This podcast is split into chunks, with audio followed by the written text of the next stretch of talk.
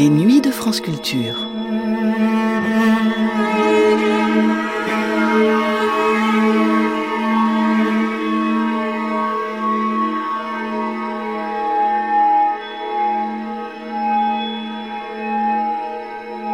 Les nuits de France Culture, une mémoire radiophonique.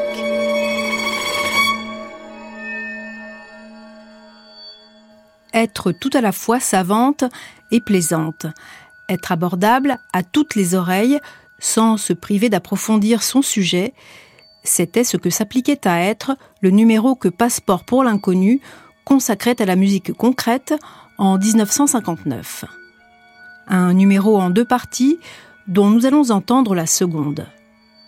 Dans les studios de la RTF, qui abritait le groupe de recherche musicale qu'il avait fondé et qu'il dirigeait, Pierre Schaeffer répondait aux questions que suscitait l'émergence de ce nouveau monde sonore que représentait cette musique concrète dont il peut être considéré comme le pionnier. Dans l'émission qui va suivre, on entendra des pièces ou des extraits de pièces, des essais de musique concrète signés par Henri Sauguet, Luciano Berio, Luc Ferrari et Pierre Schaeffer lui-même. On y entendra aussi le jeu de travaux pratiques auquel se prêtait, avec une bonne humeur sceptique et sous la direction de Pierre Schaeffer, la harpiste Madeleine Buffando, qui découvrait là le toucher de tôle et les vertus d'une machine appelée phonogène. Passeport pour l'inconnu, la musique concrète, seconde partie, diffusée le 23 juin 1959 sur la chaîne parisienne, réalisation Jean Garetto.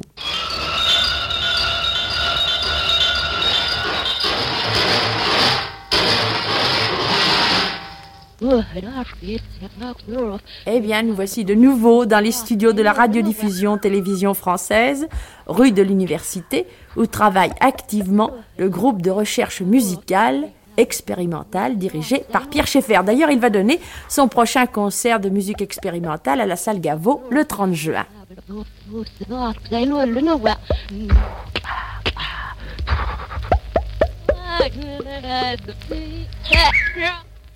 Non, non, ce ne sont pas nos amis qui parlent, mais voici, je vais vous les présenter, ceux de la dernière rencontre qui sont présents. Pour l'Allemagne, c'est Horst Ibitsch qui prépare sa thèse de doctorat à la faculté de sciences de Paris.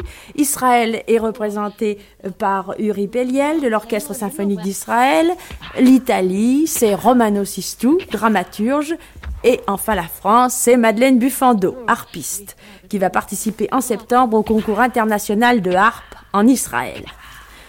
Pierre Schaeffer, dites-moi, il y a 15 jours, Romano Sistou était très content d'entendre une œuvre du compositeur italien Bruno Maderna et vous nous avez promis de nous donner les résultats du référendum auprès du public. Lors du premier concert que vous avez donné à la salle Gaveau le 1er juin. J'ai chercher le résultat de ce dépouillement. Une fois, je l'ai sous les yeux, je vais le feuilleter. En tête du palmarès. Oui, le premier était Henri oui. Souguet.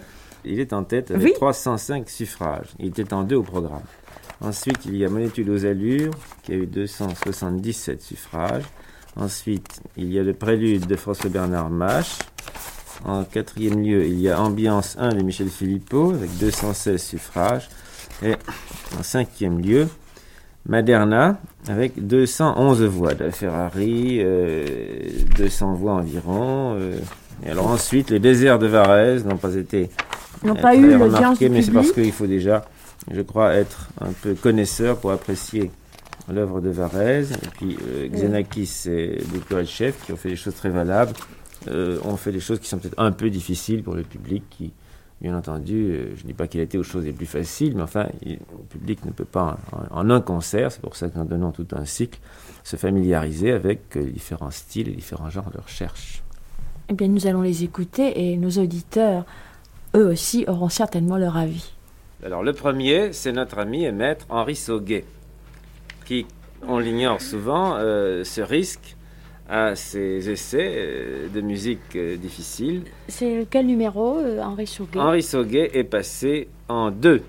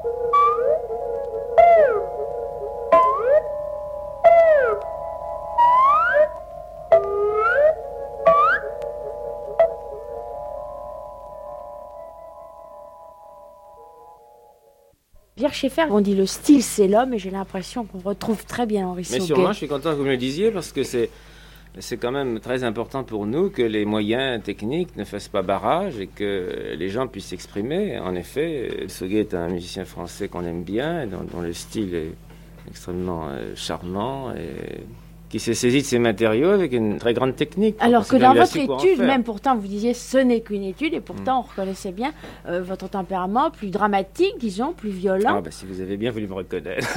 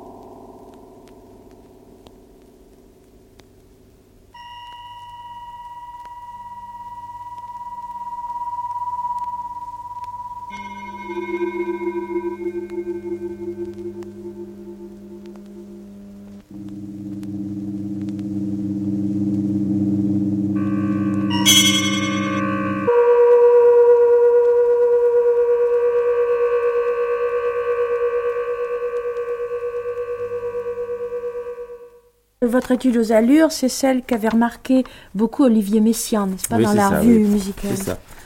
Alors vous allez maintenant peut-être reconnaître que c'est un aspect extrêmement gentil, extrêmement poli, extrêmement discret, un Luc Ferrari un peu inconnu, euh, qui pourrait Ah mais ça ne veut rien dire, l'apparence physique, ça ne veut rien dire du tout. je vous laisse recomposer le portrait de, Luc, Ferrari d'après l'étude au son tendu que vous allez maintenant entendre.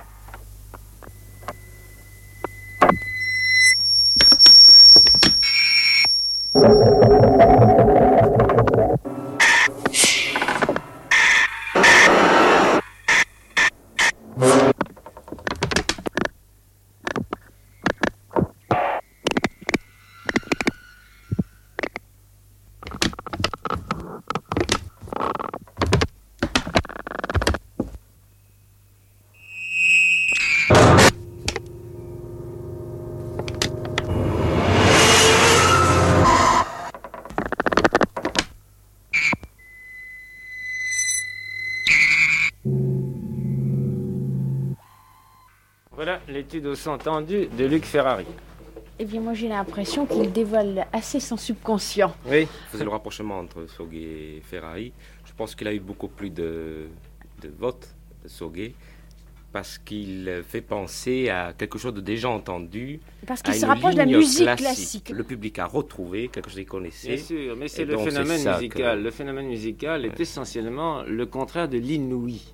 Il faut bien se mettre ça dans la tête. Le mot inouï à une espèce d'auréole favorable. Ceci est vrai pour les gens qui aiment l'inouï et l'inédit. Mais la musique fait partie d'un immense conditionnement ancestral.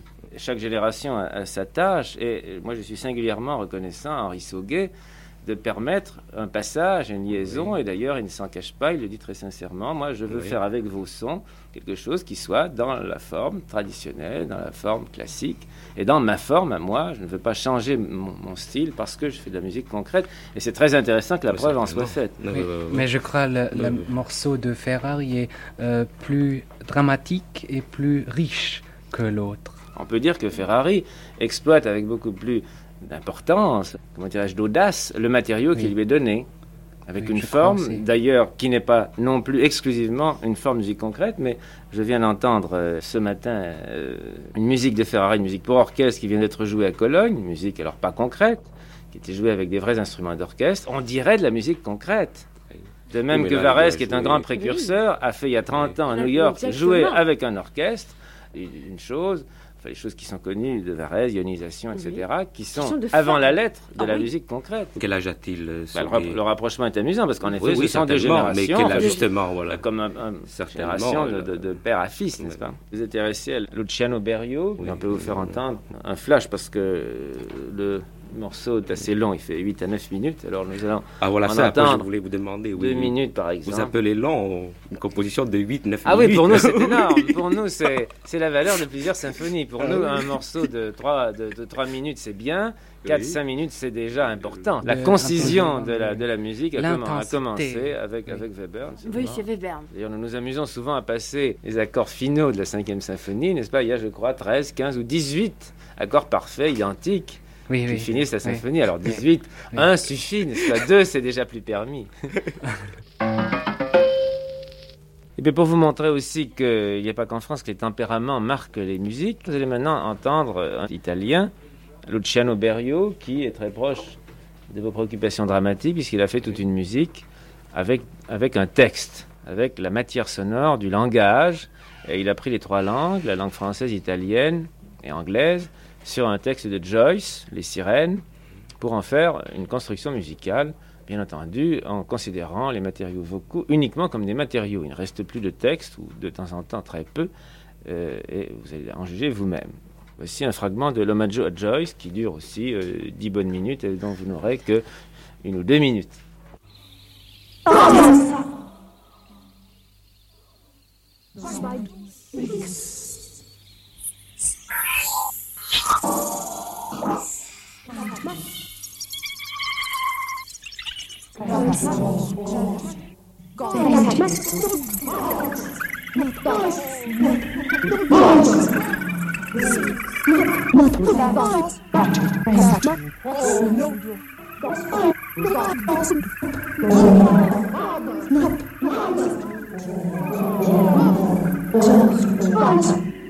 Oh, pense.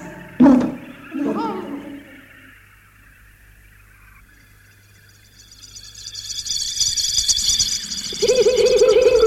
Oh, oh, oh,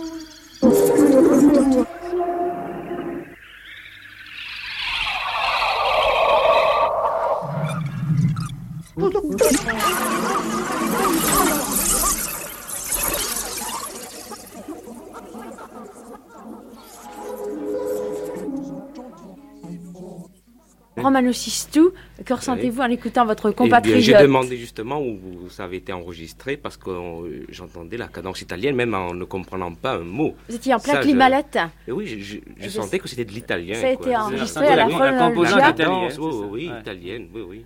Mais donc on a vu des groupes en France, en Italie, mais c'est dans tout le monde qu'on est penché sur, euh, sur ces ce recherches. Problème. actuellement, il y a en Europe Milan, Cologne et Paris qui sont connu. Il y a en Pologne quelque chose qui est en train de se monter, qui existe déjà. Et puis en Amérique, il y a dans les universités américaines, vous savez, d'une manière plus qui, est particulière à l'Amérique, il y a des workshops un peu partout, mais il y a surtout nos amis Usachevski et Luning euh, qui ont euh, commencé presque en même temps que nous une musique qui s'appelait Music for Tape, c'est-à-dire musique pour bande magnétique.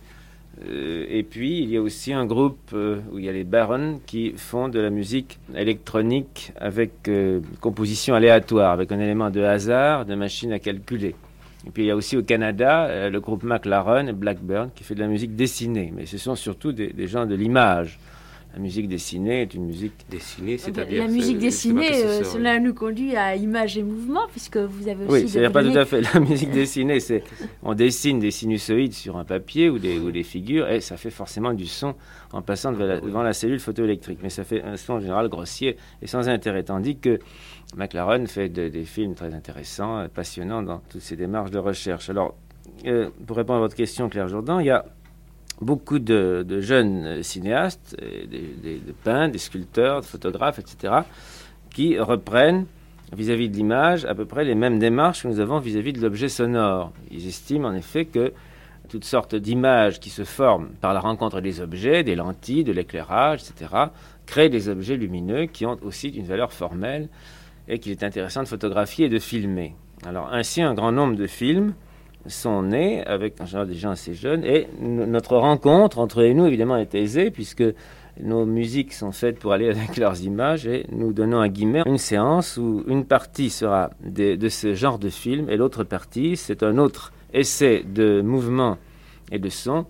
C'est un essai de la compagnie Lecoq. Ce sont des mhm. mimes qui aussi ont travaillé en Italie très longtemps, comme vous savez, et qui ont un très joli répertoire et qui se sont mis à euh, travailler dans une direction abstraite, c'est-à-dire une direction de mouvement pur sur les sons que nous leur avons donnés.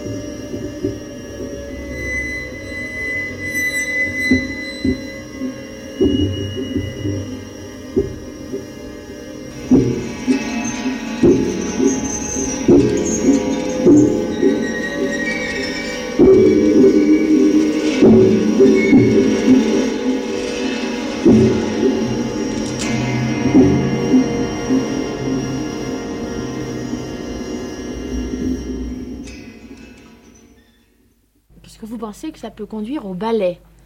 C'est-à-dire que nous en venons du ballet, nous en avons, je vais dire, nous en avons presque trop parce que nous avons, on a beaucoup exploité les effets d'horreur, les effets de surprise, les effets de folie de la musique concrète, beaucoup trop à mon goût. Moi, oui, justement, on peut exploiter d'autres. Euh, oui, alors désormais, lorsqu'on vient nous demander des effets de surprise, des effets d'horreur, je refuse. Parce qu'il y a autre chose à faire dans l'existence que d'horrifier nos contemporains, tandis que les supports dynamiques, rythmiques, euh, mélodiques des sons sont extrêmement proches du mouvement pur. Car euh, si vous prenez simplement la musique rythmée 1, 2, 3, 1, 2, 3, 4, ce sont des ternaires, des binaires, qui sont toujours sur le tempo de marche. Mais les sons que nous proposons sont des sons qui évoluent comme des mouvements purs, comme, comme quelqu'un qui étend ses bras, comme quelqu'un qui se replie, comme quelqu'un qui se détend. Il est certain que plus que les chorégraphes très attaché à l'expressionnisme sentimental, dramatique, ou à la danse classique, ou pas de deux, les mimes, ou les danseurs purs, les gens qui travaillent à partir du mouvement, comme à la suite de De Crou, de Marceau, etc. Dans la tradition d'ailleurs qu'a renouvelé Jacques Copeau, d'Asté, tout ça, ce sont des gens qui sont très proches de nos recherches et il est normal que nous les retrouvions. Et Lecoq est quelqu'un qui précisément a fait des exercices avec nous pour mimer un son. Non pas une idée, non pas un scénario, mais adapter son mouvement à la dimension d'un son, à la gravité d'un son, à la dynamique d'un son. Et c'est là une, démarche extrêmement intéressante parce qu'elle est tout à fait pure. Et elle est aussi de nature à faire comprendre la musique à un public. Mais ça, c'est. Donc, quand ils miment, c'est se suivent, c'est-à-dire sont sur une ligne de. Ah ben, nous lui proposons des constructions sonores plus ou moins complexes. Mhm. Et de préférence d'assez simples, de manière à ce que ce soit aussi une, espèce de gymnastique, que ce soit aussi pour lui une étude. Que parallèlement se développe l'étude des mouvements qui corporellement peuvent accompagner un son, et puis l'impression que ce son fait dans notre oreille. Et ces choses s'éclairent mutuellement. Quelle est la, différence entre ces sons et les sons qui sont produits par des instruments conventionnels préparés, comme le piano préparé de John Cage et la scie électrique? Les instruments préparés gardent toujours leur facture instrumentale, c'est-à-dire une facture de note à note ce sont toujours, mm, si préparés qu'ils soient, ils sont matériellement joués avec un clavier, avec un tempo, avec des doubles croches. Alors on retrouve toujours les structures traditionnelles. Mais les sons sont déformés. Les sons sont déformés, mais vous savez, on peut déformer beaucoup les sons, les structures restent. Comme diraient les, psychologues et les mathématiciens, le pattern reste. Le pattern est indestructible. Oui, mais est-ce qu'il y a de musique quand même si la structure est perdue? Non, la structure reste. Alors ce qui fait le concret du son, c'est-à-dire euh, l'agrément, le, corps du son, si on peut parler de corps et d'esprit dans un son, si vous voulez. Alors l'esprit reste, l'esprit d'une symphonie, euh, d'une symphonie classique peut rester à travers des déformations effrayantes. Vous pouvez entendre une symphonie au téléphone. Je ne dis pas que c'est agréable, mais vous la reconnaîtrez sûrement. Et si vous êtes un très bon musicien, vous rétablirez en imagination ce que l'écouteur téléphonique ne vous transmet pas. Tandis que dans la musique concrète, dans toutes les musiques expérimentales, on a absolument besoin d'une qualité parfaite du son. C'est une musique incarnée, c'est une musique qu'on ne peut pas encore rétablir par l'esprit, parce que par dit, il faut d'abord qu'elle soit dans la sensation avant d'être Oui. dans, dans- dans l'intellection. Mais je voulais dire, il y a une structure, n'est-ce pas, dans la musique concrète? Il y a des structures, oui. J'ai entendu il y a peu de temps une conférence de M. Sartre. Il parlait sur le théâtre moderne et il disait un mot que je trouve est aussi important pour la musique et pour l'art en général, que l'art est contraire dans un certain sens de la nature. En ce sens que l'art est la victoire de l'esprit sur le matériel, n'est-ce pas? et euh, si on ne peut pas remarquer de traces de cette victoire, euh, Il n'y a pas d'art. il n'y a pas d'art, C'est Jean-Paul Sartre qui dit cela. Oui. Oui, ça m'étonne un petit, peu- ça m'étonne un petit peu de sa part. Oui, oui, oui. oui. Et je n'aime pas la séparation, le dualisme entre esprit et matière. Non. Je crois que Sartre Ah non, lui-même. l'esprit et matière, c'est euh, c'est de moi. Mais, Oui. mais euh, l'art euh, comme contraire de la nature, je pense que a dit? ça Non, je ça. pense que dans ce que vous dites, il y a une part de, de grande vérité. C'est-à-dire qu'il n'y a, il n'y a d'art par rapport au désordre naturel ou à ce que propose la nature que dans la mesure où l'homme y a mis sa marque. Oui. Mais je distinguerai pour ma part deux grandes époques esthétiques, celle qui finit et celle qui commence. Celle qui finit, l'homme a absolument voulu mettre sa marque, pensant être le roi de la création Oui. et pensant qu'il avait avant tout quelque chose à dire. Et pour ma part, je professe que l'homme n'est peut-être pas le roi de la création, en tout cas, il a, dit à peu près tout ce qu'il avait à dire, il lui reste à tout apprendre. Et pour tout apprendre, il n'a qu'à ouvrir, pour prendre un poncif, le livre de la nature, qui est loin d'avoir tout dit. Et dans ce que lui propose la nature, il n'a pas tellement besoin d'y porter sa marque que de prendre, dans ce que lui apporte la nature, les éléments les plus compréhensibles pour lui et les présenter à ses contemporains. Alors il y a là un art objectif qui me paraît naître et qui me paraît beaucoup plus intéressant que toutes les manifestations décadentes d'un art schi- schizophrénique et d'un art qui ne traduit au fond que les vagissements du subconscient. Mais euh, Je pense vous- à l'architecte de Valérie, quand il y a, il y a Socrate qui se promène le long de la plage, il ramasse, un- je me souviens plus, une coquille, c'était la nature qui avait fait ça, quoi. mais vous, Vous ne faites bien de citer Valérie. Et D'ailleurs, je trouve qu'il y a dans Valérie une, une- une phrase qui est beaucoup plus claire que tout ce qu'on peut dire euh, sur le plan esthétique. Val- Valérie dit Je ne sais que ce que je sais faire. Alors, la question n'est pas tellement de s'exprimer. La question est de savoir faire quelque chose, de refaire peut-être moins bien que la nature ce que la nature a fait et par conséquent de pouvoir le comprendre. Alors, ça donne à l'art tout à fait une autre allure. Oui, oui, oui. Ça, ça rapproche l'art d'une démarche scientifique à condition Oui. qu'on ne fasse pas de confusion des termes. Oui. C'est-à-dire d'avoir une démarche scientifique, Mais- mais avec une méthode qui n'est pas scientifique, avec Oui. une méthode qui est propre à la démarche artistique. Oui, mais vous ne voulez pas abandonner l'esprit créateur, n'est-ce pas? Ou Je préfère l'esprit du créateur.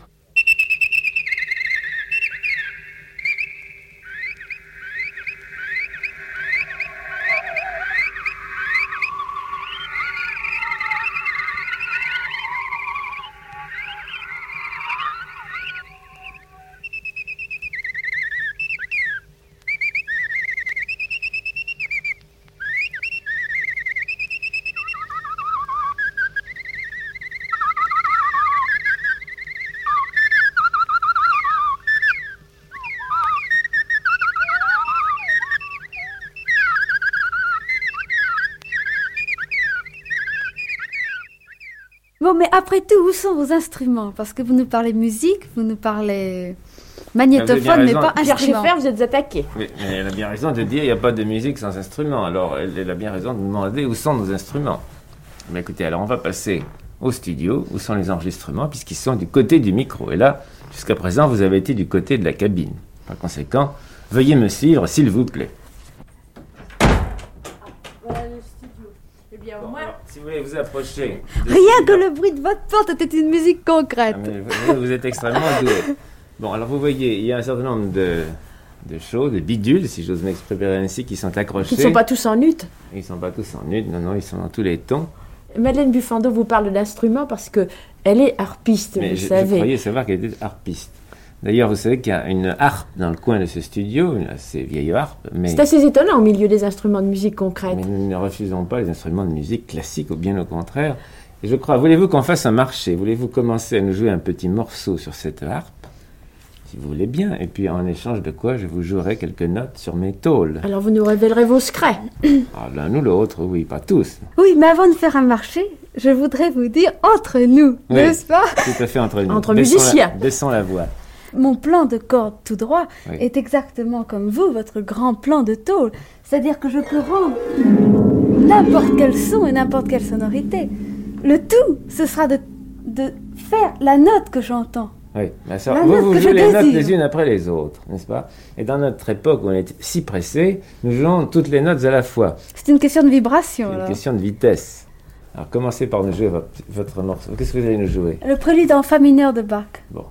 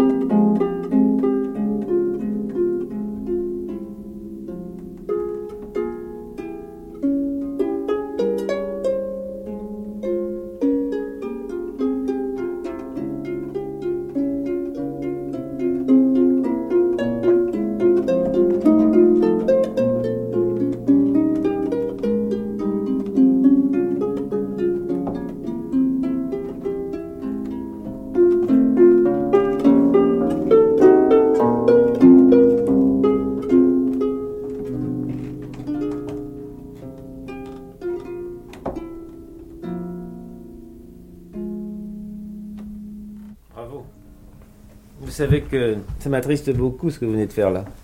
Pourquoi, mon Dieu? Euh, Parce que quand on a entendu Bach, on n'a plus envie de faire de musique du tout. C'est vrai, dans un sens. D'ailleurs, depuis Bach, la musique Mais quand fait on en joue, on a toujours envie d'en jouer d'autres. Vous savez ce que je fais quand je vois jouer une, un harpiste? Non, non. Je regarde ses pieds. Ah, j'attendais cela. Est-ce qu'on peut faire aussi de la musique concrète avec les pieds d'une Non, mais vous harpiste savez pourquoi je regarde les pieds d'une harpiste? Parce que les mains, ça m'étonne pas, vous les avez très à droite.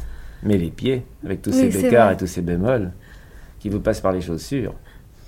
Alors moi, j'admire beaucoup ça. Je vais me servir d'ailleurs de cette comparaison, de cette réalité, pour vous Oui. expliquer un instrument qui s'appelle le phonogène. Parce que quand vous faites vos notes avec vos petits doigts, Oui. hein, ils ne bougent pas vos notes. Non. Sauf si vous les diésez ou si vous les bémolisez avec vos pieds. Oui. Bon. Alors dans ce studio, nous allons faire une note que nous appelons une note complexe. Parce que comme vous disiez tout à l'heure, quand on frappe sur une plaque de tôle, on n'a pas seulement une note soi-disant pure, on a toutes sortes d'harmoniques et d'autres notes avec. Et si on, on passera ensuite de l'autre côté, on mettra l'enregistrement sur le phonogène et on le diésera ou on le bémolisera ou bien on lui fera faire une carte ou une quinte. Oui. Alors c'est plus amusant que vous frappiez vous-même sur la tôle. Je vais vous armer de cette petite maillotche. Vous allez choisir. hein. Laquelle voulez-vous? Celle en caoutchouc, celle en acier ou celle... Ah non, non, Ça, ça c'est un maracas. Ça n'a rien à voir avec Voici Les en Amérique latine, les choses Madame sérieuses que nous allons faire. Vous voulez celle-là? Bon. Oui. Alors, Elle nous est allons- verte. Vous allez m'approcher d'une de ces tôles. Laquelle choisissez-vous? La, la rectangulaire ou la trapézoïdale? Ils ont toutes sortes de formes. La trapézoïdale. Ça m'étonne pas. les vous. ondulés, de toute taille. La forme en est très jolie. Et suspendue par des fils blancs. Ce ne sont pas des fils blancs, ce sont des cordes d'alto de violoncelle. À gauche, une corde alto, à droite, une corde de violoncelle.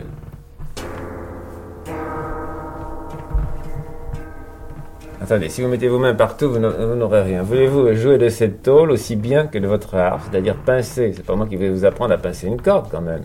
Ah non, mais, mais, mais non, mais vous, vous- y allez comme si- c'est pas parce que c'est une tôle qu'il faut la brutaliser. Oh, Enfin, c'est un instrument pas. délicat. Puis vous, vous touchez la tôle avec l'autre main. C'est simplement la corde que je Mais tout toucher. simplement.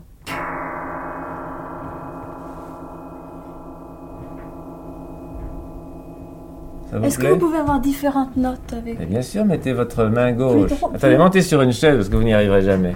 La musique concrète demande aussi d'être acrobate, euh, n'est-ce pas, euh, Pierre Ça, Schiffer? ça, demande c'est d'être grand. C'est un échafaudage sur lequel elle monte. Alors maintenant, comment faire? Eh bien, vous allez mettre votre main gauche à un endroit de la corde pour avoir la, la- la Ah. hauteur voulue. Mais on peut faire ça en harpe, vous savez. Oui.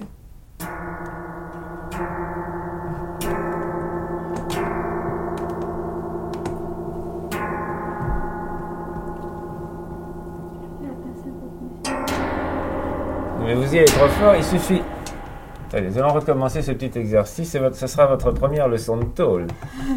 Vous n'avez qu'à appuyer, mais vous n'avez pas besoin de vous cramponner comme ça, comme si tout allait écrouler. Appuyez délicatement votre doigt gauche, Mais votre index gauche, mais pas là-haut, au long de la corde, comme si vous faisiez un harmonique, mais sans appuyer fort. Voilà.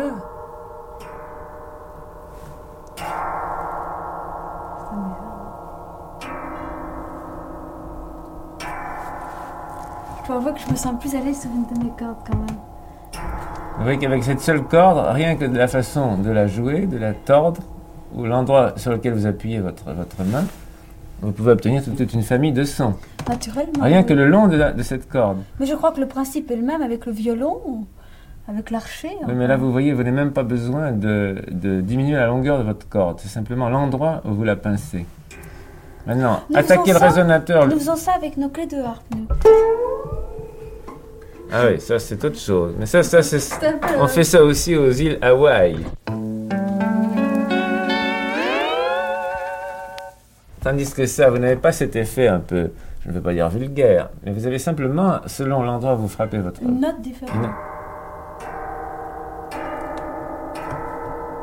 Le tout, c'est de connaître l'endroit exact fait Voilà. une note tout à fait. J'espère que l'an prochain, à la rentrée, vous viendrez travailler votre tôle, parce que vous me paraissez très doué. Laissez maintenant cette corde tranquille et frappez directement avec cette maillotche que vous avez choisie à un des endroits possibles de cette vaste tôle. Vous avez choisi la maillotche de caoutchouc, je vois, Mais ne, Madame ne tapez pas trop fort, parce que je crois que vous avez un fort tempérament.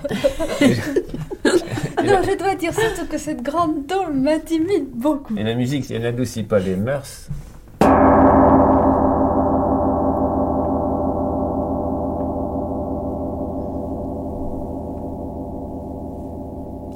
Arrêter les vibrations avec les mains.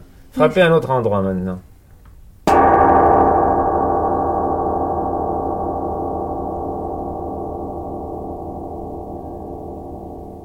Bon, maintenant, prenez la maillotche à l'envers et frappez délicatement avec le, le petit bout de bois sur la tranche.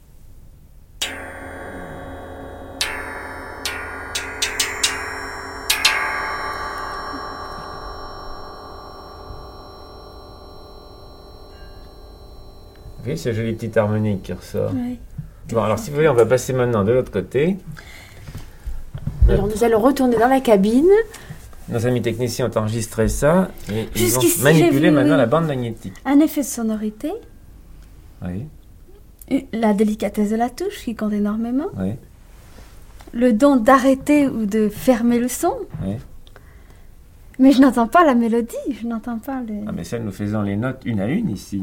Vous, vous faites plusieurs notes à la fois. Grosse supériorité sur moi. Mais quand vous allez jouer à l'orchestre, vous êtes 40 ou 50 musiciens à faire chacun sa petite note pour faire un accord. Mais pour un ensemble coordonné. C'est ça. Mais ici, on peut faire avec cette simple tôle un immense accord qui Mais est fait une fois pour toutes et qui doit se dis- coordonner. Mais comme je vous disais tout à l'heure, sur ma harpe, si je touche toutes les cordes à la fois, j'obtiens énormément de notes. Oui. Des accords de neuvième, etc. Etc. on 12 peut même notes. plus analyser les accords que l'on Si, on trouve très là-dedans. les analyser. C'est toujours les 12 notes de, des 12 notes de la gamme tempérée avec leurs jalons, avec leurs dominantes, avec leurs cartes, leurs sixtes. Et Évidemment, là, ce pas. sera infiniment plus que. Autant, autant on a trouvé l'objet de corps sonores susceptibles, ils ne sont pas tous susceptibles de donner des sons intéressants, mais autant on a de combinaisons, et c'est pas parce qu'elles sont données par la nature qu'elles ne sont pas volontaires si on les choisit, si on taille les tôles et si on fait la frappe des tôles ou la frappe des Non, cordes. mais ça, je crois aux nouveaux instruments d'ailleurs. Alors, nous allons voir maintenant Nous comment, allons maintenant dans la cabine. comment on n'en reste pas là, comment faire bouger ces objets sonores, comme vous dites, dans l'échelle musicale. Et Dites-moi, je voudrais vous demander, et surtout à vos deux collaborateurs, Monsieur Chardonnier et Monsieur Toulier, ce que le son de harpe peut donner une fois pris par vous. En principe, nous n'aimons pas truquer les, les instruments de musique, mais nous, alors systématiquement au contraire, nous essayons, si vous voulez, de partir des instruments de musique comme matière première pour les transformer et opérer une sorte de transmutation comme on peut faire en chimie Comme un magicien. Non, comme en physique moderne, où on enlève des atomes et on, et on change un corps en un autre. Alors cette harpe, qui est un instrument à, à, à cordes pincées, nous allons la transformer en instrument sans attaque. C'est une expérience que nous avons déjà faite, que nous allons renouveler sur ces cordes de harpe. Vous allez euh, constater deux choses. D'abord que le caractère instrumental est complètement perdu, au profit de quelque chose de flou, qui a son agrément d'ailleurs, enfin qui n'est plus de l'harpe. Et vous allez constater une deuxième chose tout à fait étrange. Si nous demandons à Madeleine Buffando de faire par exemple des accords, c'est qu'autant un musicien, il est aisé pour un musicien de reconnaître ses accords quand les cordes sont pincées, autant il va lui être difficile désormais d'épeler cet accord une fois que l'attaque aura été enlevée. Voici, après transformation, ces deux séries de transformations, c'est-à-dire à la fois l'attaque enlevée et puis ces groupes de sons qui sont désormais très liés, très fondus et qui ressemblent à s'y méprendre à des sons de gond ou des sons de cloche, tout ça avec l'harpe.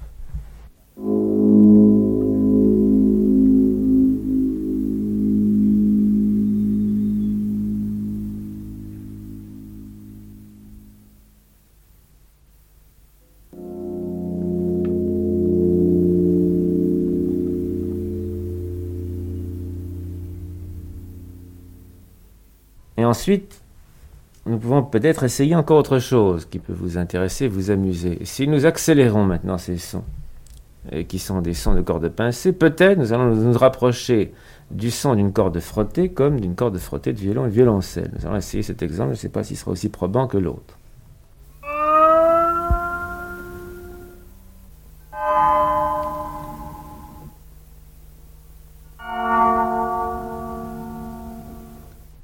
Voici euh, la première percussion que notre amie Madeleine a fait sur la tôle en la frappant avec la maillotche.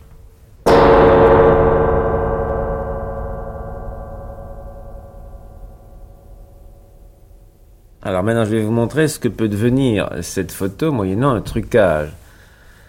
Ou plus exactement, c'est une manière de jouer de la tôle. Si vous voulez, la musique comporte des percussions, mais aussi des sons tenus.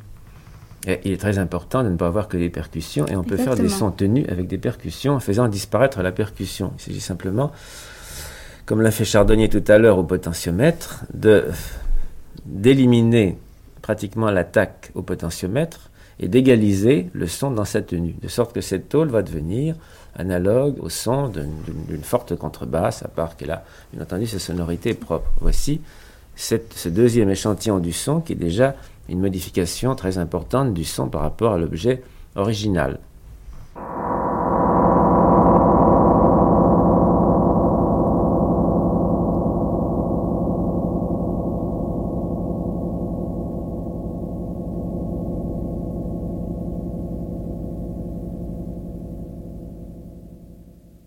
J'avais quelque chose à vous dire euh, sur le premier son. Oui, Lorsque Wagner commence sa tétralogie, oui, il commence sur un acteur en mi bémol, je crois. il, vous- il fait juste un seul son. Et de ce son sortent successivement toutes les harmonies, bi bémol, si Ouais, bémol, etc. Les harmoniques s'ajoutant aux harmoniques, la musique est créée. C'est tout un symbole que, que Wagner donne. là.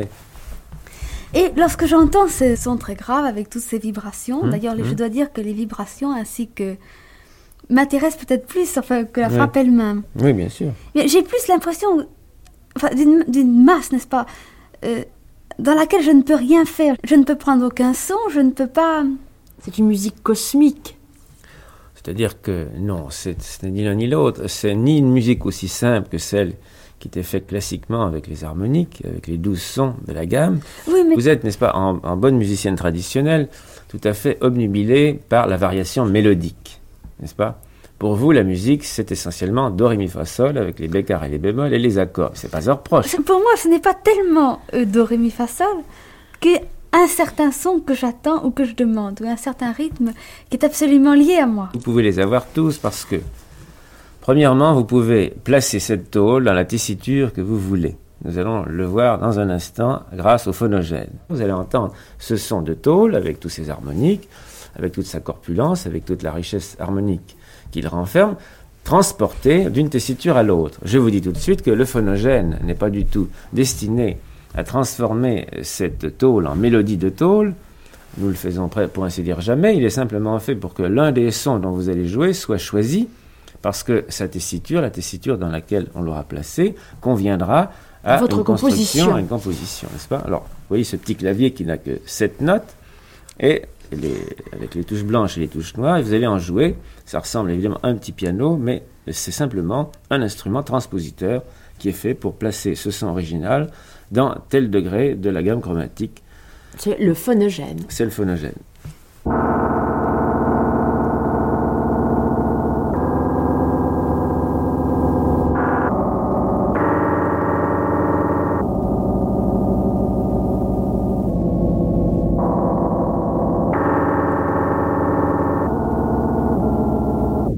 Phonogène n'est pas un instrument à clavier destiné à jouer de la tôle, il est simplement un instrument transpositeur qui est destiné à donner un échantillon, puis ensuite, Oui. armé du ciseau et du collant, il reste à faire sa bande. J'ai rencontré un petit instrument passionnant qui s'appelle le clavicorde. Par exemple, vous touchez votre clavicorde, vous apprenez ça. Eh bien, en harpe, avec une manière tout à fait différente, vous obtenez la même chose.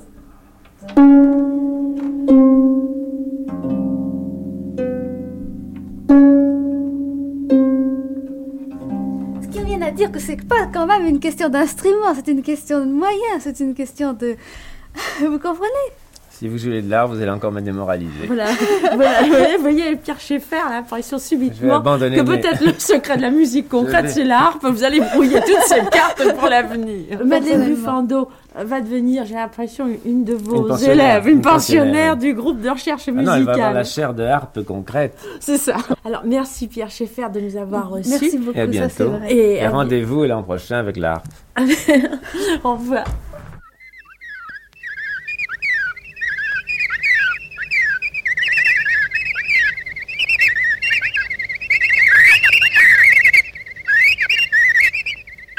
Pierre Schaeffer, nous ne vous disons pas à ce soir pour la séance de cinéma et musique expérimentale que vous donnez au musée Guimet à 21h, puisque toutes les places sont déjà retenues.